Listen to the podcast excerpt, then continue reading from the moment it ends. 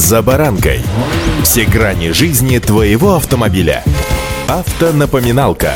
Комментарии экспертов. Советы по обслуживанию автомобилей в программе «За баранкой».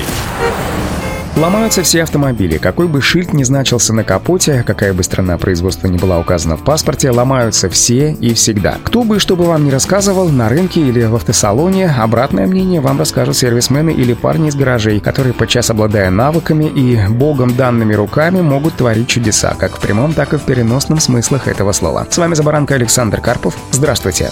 Автомобильные факты.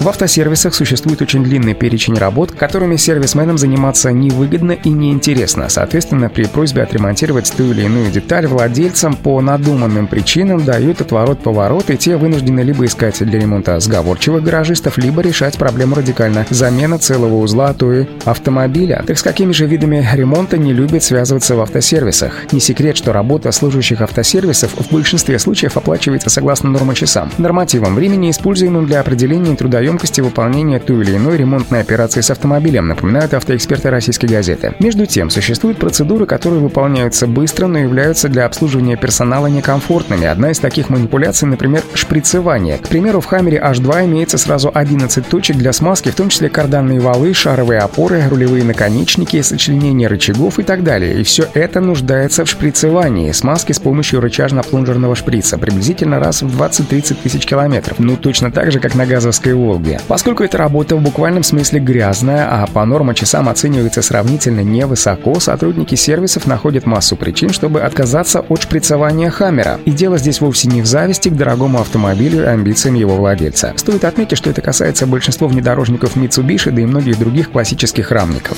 Автомобильные факты.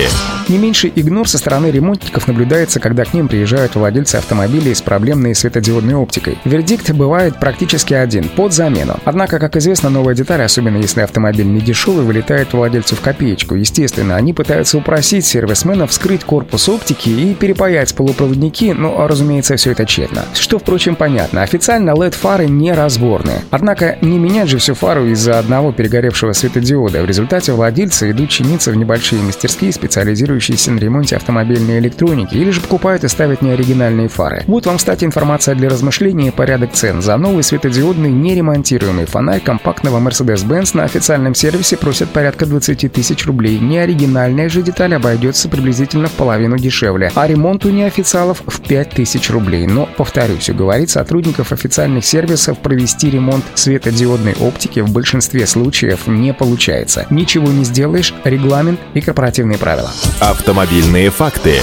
Еще один вид работ, который не в части у официалов, это замена привода ГРМ на старых премиальных автомобилях. Дело в том, что для установки, к примеру, новой цепи ГРМ на двигателях больших кроссоверов концерна Volkswagen ремонтникам приходится снимать массу узлов и деталей, в том числе и сам силовой агрегат. Ремонт, соответственно, непременно будет дорогим. Для большинства кроссоверов в районе 150 тысяч рублей. Однако даже это обстоятельство не является для сервисменов стимулом к проведению ремонта. Им выгоднее провести серию быстрых и непыльных манипуляций на машинах других клиентов и в результате заработать больше, а времени потратить меньше. Наконец, в автосервисах очень не любят выискивать так называемые блуждающие неисправности в не самых современных автомобилях, но все же обладающих очень сложной электроникой. Типичный пример Volkswagen Phaeton с 335-сильным двигателем объемом 4,2 литра или 6-литровым мотором на 450 лошадей. Только представьте, что это за машина. Обслуживание такого автомобиля – это непростая задача, так как в нем очень много капризной электроники, что требует не только специального оборудования, но и серьезных инженерных навыков. Конечно, это далеко не полный список неисправностей, с которыми сервисмены неохотно решают связываться. Но я это к чему? К тому, чтобы вы понимали, что ломается все и всегда, и к этому необходимо быть готовым. Удачи!